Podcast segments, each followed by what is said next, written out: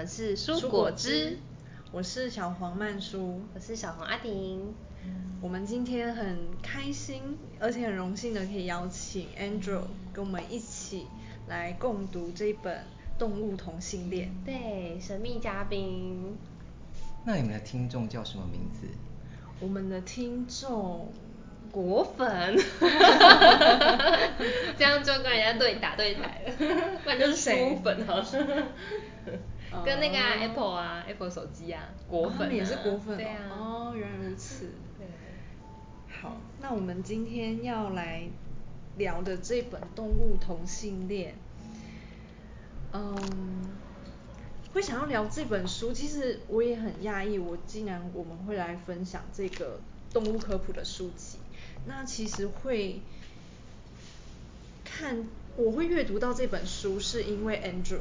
嗯嗯，不然我真的是不太可能去看一本就是自然科普书籍。嗯，然后从里面竟然会发现说，哦，原来连自然科普书籍都会有人因此而收获获益。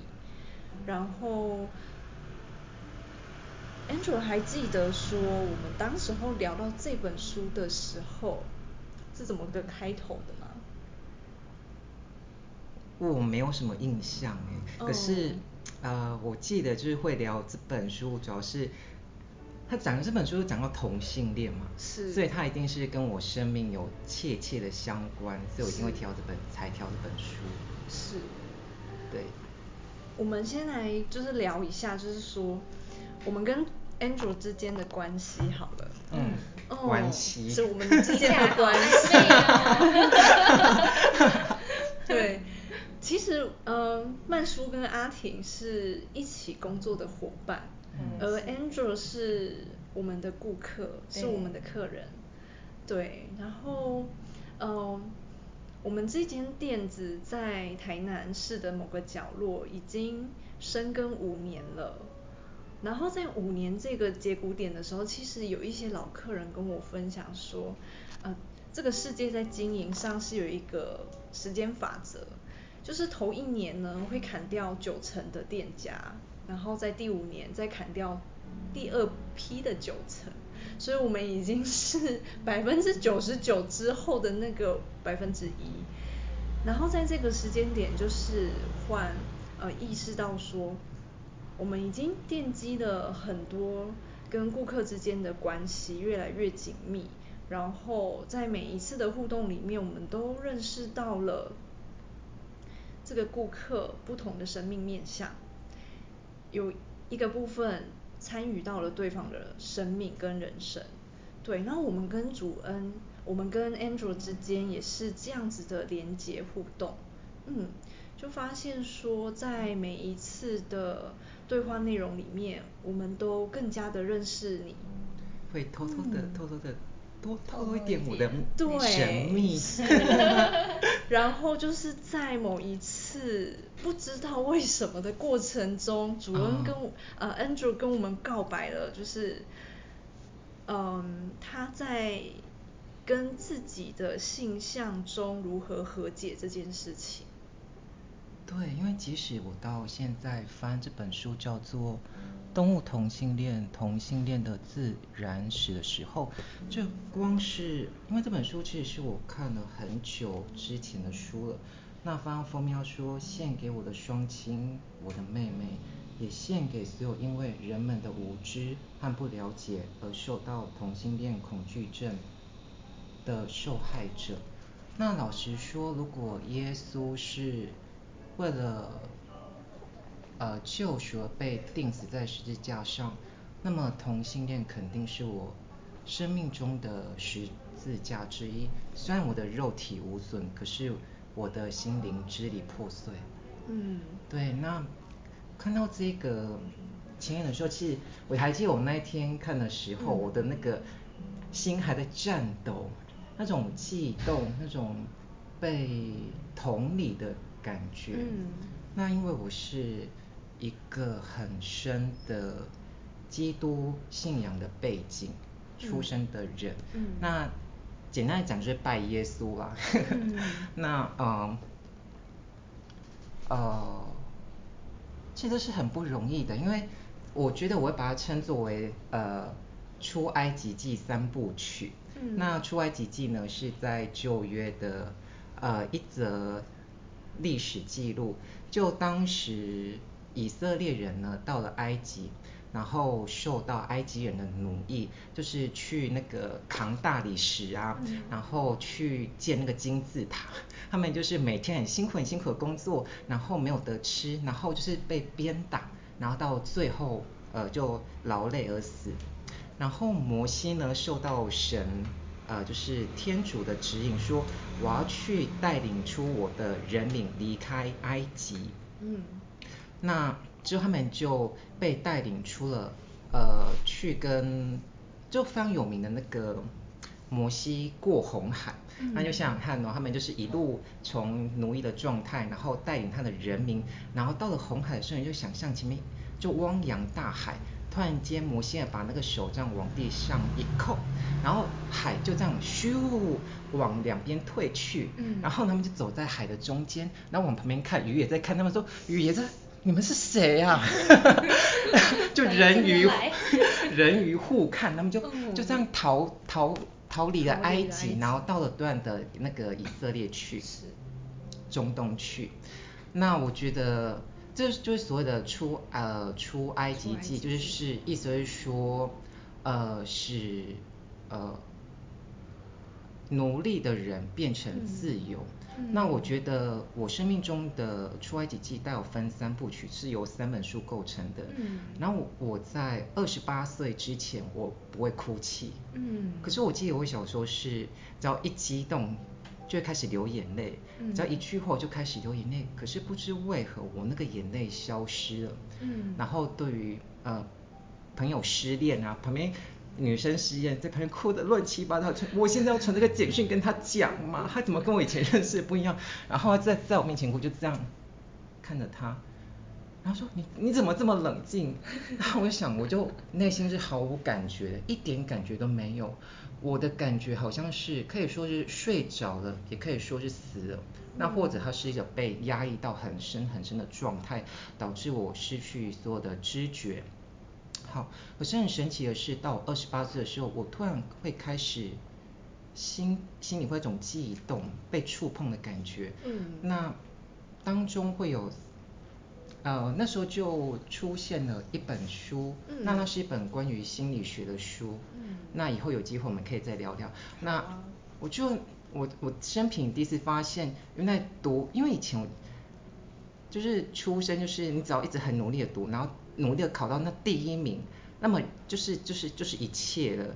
所以阅读对我来说并不是障碍。可是呢，如果说从你读一本书会流泪的话，我是活到二十八岁的时候第一次读一本书是会哭的，就翻开第一页开始阅读文字的时候，我的眼泪就开始哭哭哭，就一直流。是这本吗？哦，这这个是埃及记的第三部曲。这三，那你的第一部是？是是一本心理学的书，但书名我我实在记不得。嗯，好。对，好。那我们有机会一起再来。对对对。看看。好，然后第二本书也是无意间看到的，然后是关于一个教养的书，我也是一开始翻阅就流泪，然后到了这一本书，其实我老实说，这本书我觉得呃时报出版。还蛮用心的，因为当时他在那个 IG Instagram 下的广告，那时候我就这样滑，我想说，老子阅读这么多心理治疗的书，看了那么多相关同性的的心理学，这本书会对我有帮助吗？我就想说，就划过去，我想说，有什么了不起嘛？对我来说就就就这样子啊，反正我看了那么多书，最后对我生命一点帮助也没有。嗯可是。我就买了啊！我想说，因为我就喜欢红色，这本书是红色，非常的讨喜。嗯、然后那个封面，看哦，封面有什么长颈鹿啦、人猿啊，一些可爱，然后还有花。我想说，好吧，我喜欢红色，嗯，那我就买了。对。想不到，哎，我看完这本书我没有哭哦，嗯、可是我的心灵却痊愈了。嗯。对。很棒。所以那时候就是才，我想就是那时候才跟你们分享到说，为什么我会呃呃。呃呃，从同性恋的严重自卑，然后到他撼，我觉得他其实撼动了我跟所有人相处的状态。嗯。那到现在我可以很坦然的去分享，然后我不会觉得说我生而为人我很抱歉，但是我过往我真的是觉得我生而为人我非常的抱歉，嗯、那甚至因此我那时候去做心理治疗哦，而且呃那时候是心理咨商是私人的，然后是一对一，嗯、然后那时候很神奇哦，因为呃因为其实我知道咨商师的背景他呃。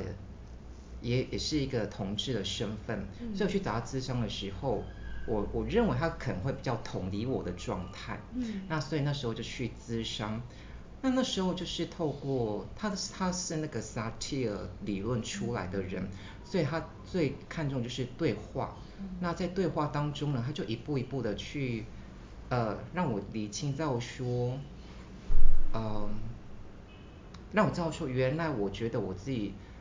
活着，我想说，我觉得我不应，我我还记得我那时候的感觉是，我觉得我不应该活着。嗯，我觉得我不应该活着。他说，他就开始说，那为什么呢？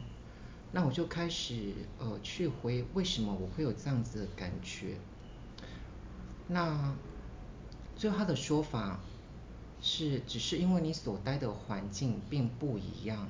嗯，那。那个环境会去形塑出你对于你自我的看法，比如说你是在一群白人加一个族群长大的黑人，嗯，那么你就会认为说你自己不应该存在在白人的环境里面，那你所遭受的对待也是较差的，那你对自我的想法就更糟糕。那如果你今天回到了一个黑人的环境里面，你突然觉得，嗯，我黑你也黑啊，有什么？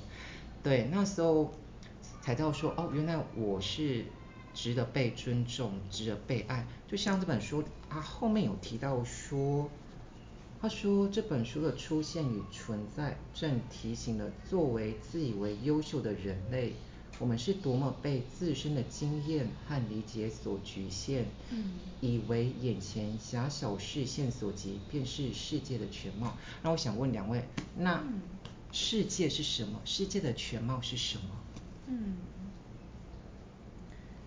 这个就又回到很有趣。我们前两天聊的，你想活出怎样的人生？嗯、它里面就是有提到一个很关键的核心区块，带动我们人去思考生而为人。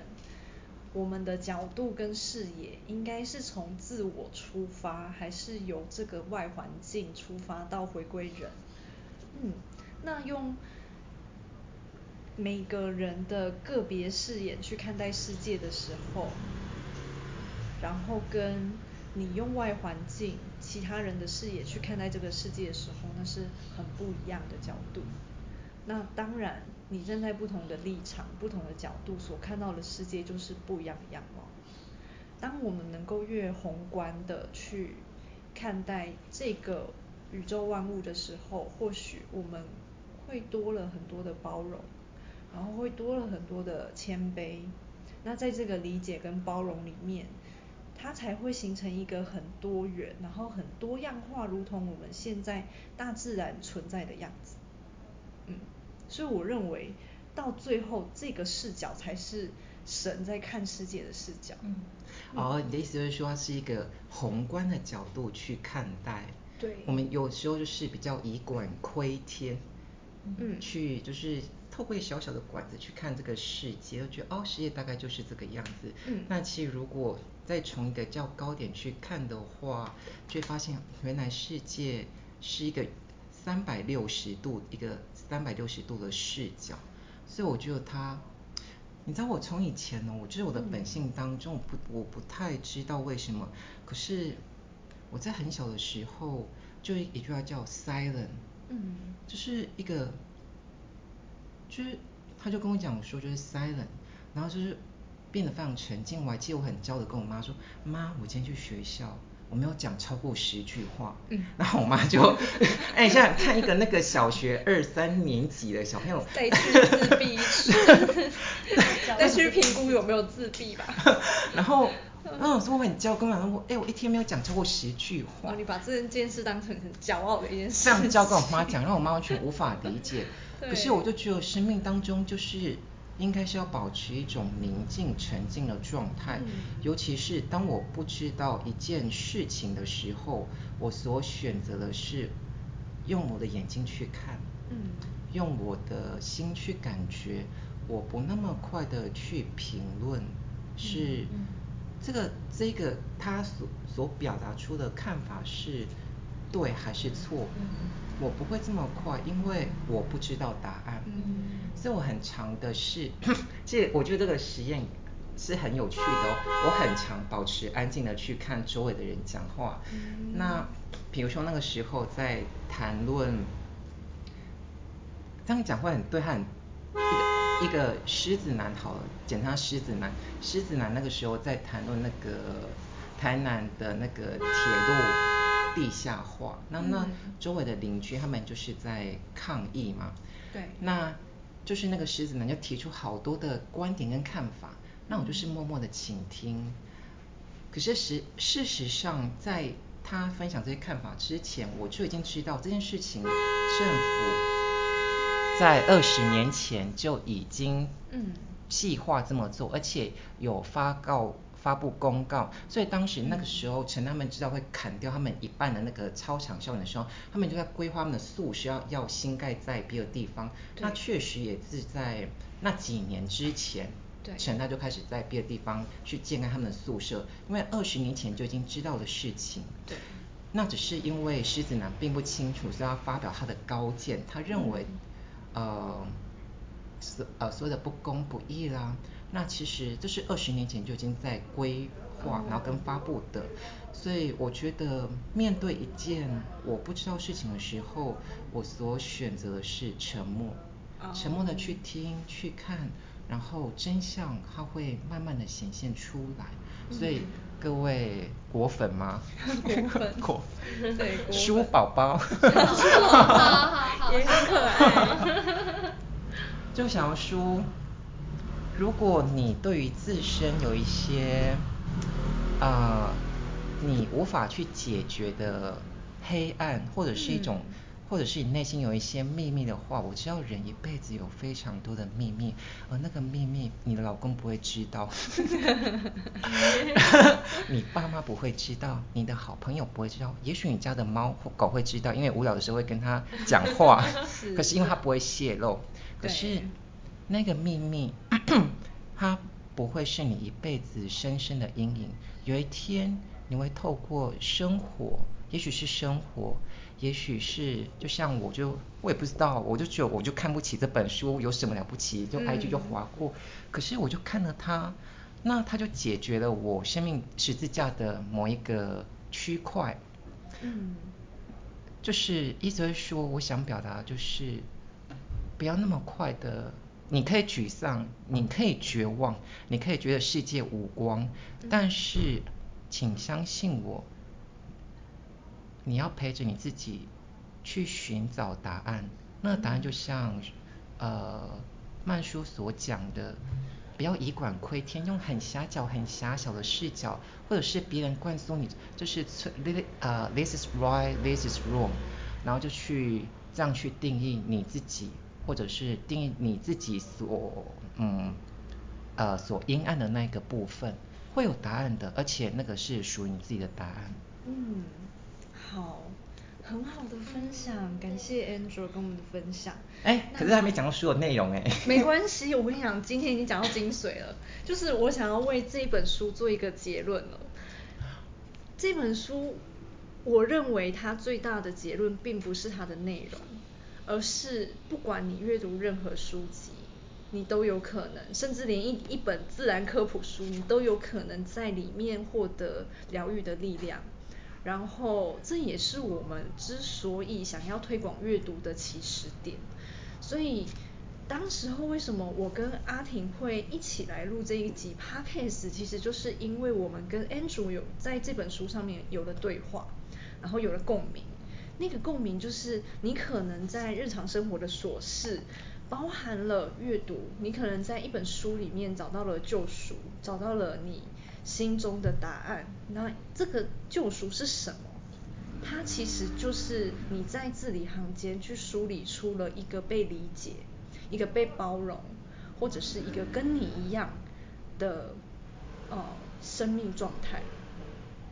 就算全世界都跟你不同，或许在一本书里面的文字，你看到了自己，这个就是他呃有可能把你从深渊里面然后拉出来的理由。嗯。感谢 Angela 今天的分享。我还没讲完呢，才二十分钟，好不容易来。哎，你知道，你知道我想。闲聊时间。哦，没有没有，你这样，这时候把那个时候我想到我要用一首诗做结尾。可是那首诗呢，我，就是那那本书我被迫送给了某一个母羊男，然后我把那首诗给抄下来哦，可是最后我不知道丢到丢到哪里去了。那我就今天我在整理的时候。我就在我的抽屉里面整理出了，就翻出了一封信，嗯，然后我现在念给大家听。然后这封怎么了？笑什么？嗯，我觉得很神奇，就是什么时候好死不来，现在这时候信出现了。哦，因为可能因为它白白的吧，看起来像白包，你就是略过它了。对。对，然后这一封信呢，是大概是在一九年时候所写的一封信。那这封信呢，我现在念给大家听，然后作为今天的结尾。嗯，我想它或许会是一个最好的安排吧，因为我就把那首诗，我最爱的那首诗就，而且它就不见了，然后出现在，然后找出录音的这个时候，对，然后找出了我多年前写的一封信。嗯，然后我现在要。非常感性，缓慢，嗯、有想笑了。多、哦，对，好，就要非常感性、缓慢的去念给大家听。然后这封信叫做《我的告解》。当脖子的肿瘤必须切除时，我想告诫。哦，这封信呢，呃，我现在手上的是原稿。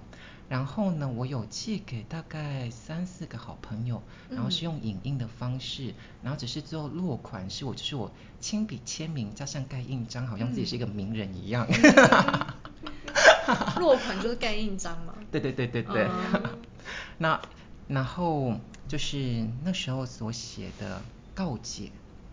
好，当脖子的肿瘤必须切除时，我想告解。我是信徒，也是神父。我是个有秘密想说的仰慕者，也是接受告白的学长。踱步月光下，一些片段涌起胸怀，悲伤痛泣。我有一些话想说，想对自己告解。我想象自啊、我想象自己穿蓝底白纹的病人服，跪坐病床。双手放置双腿，腰杆挺直，医院断开连结，看重的失去重量，漂浮于外。如果我死了，一切不再重要。我想对自己说什么？我想说，不要再试图融入，做自己吧，变形融入，隐身其中，让自己可能被接受。被爱，多数时候你无意识的感觉好痛苦，扭曲自己，深刻的绝望，隐匿的脆弱，不见蓝天的铁窗。这些感受都是你成年后大多数反复经历的。睁眼时难以喘气，闭眼时短暂逃离。能不能给自己更多的宽恕？不再批判自己的伤疤，不再害怕看见自己，不再觉得自己丑陋，放下伤痕累累的外壳，让柔软的心自由做主。至今的领悟，需学的功课是放松和从容，不紧绷身子，呈现防备的姿势，松开背部。用力的肌肉如电流，缓缓向外扩张，不会有人害你、伤你。气息从容地流过脑部，一切从容不迫，富有深厚。想对爸妈说的话，唯有满心的感谢能张口倾诉。有一种情感是用尽生命去交缠，不是言辞排列表达。你们安排了情境，形塑我的人生课题，是撞到头破血流、血落双颊的挣扎，同时你们也给予克服课题的力量。尤其是妈妈对灵性的探求，潜移默化，成为我的优点。时刻警醒，不停追寻真相。生命循环如是，洁白、染色、蜕变、归尘。所以形塑之必然，蜕变之必然。我感谢你们，感谢一切与深情。想对朋友说的话：窗外正下微雨。空气冰凉，听悄然的雨声，我回到内心，想对你说悄悄话。此缘难得，会写信给你，定在相聚时刻。我秘密的把我的心给你看了。小时不懂得朋友的意义，问道于师，但不满意得到的答案。我想朋友是在无惧的真诚片刻。把身上缠绵的心事袒露，得到亮光与泪光，良善的光辉习习。我珍惜记忆，谢谢你，在押韵已经进步的日子取得力量。然后最后呢，我是用一首我喜欢的词作为告解的结尾。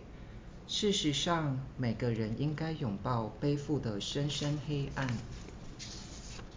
有时候我们病了，挣扎、呐喊在呐喊，跟随痛苦的根源，全都在我的脑里。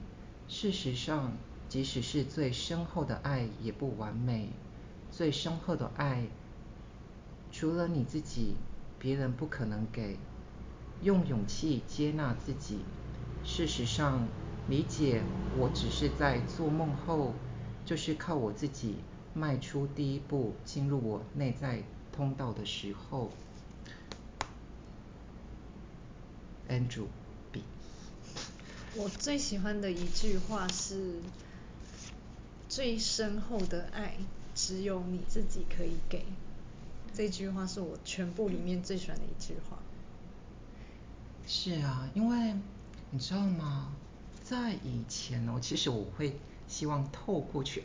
别人给我爱，比如说我为什么想交男朋友、想交女朋友？因为一定是希希望就是别人来爱你嘛。嗯。那可是后来到现在，我的体悟是，就是爱只能给予，它不能去被要求。所以你给予出去的爱，那你所所收到的都是一种祝福，它不是爱的回报。嗯嗯。所以它它比较不像是一种。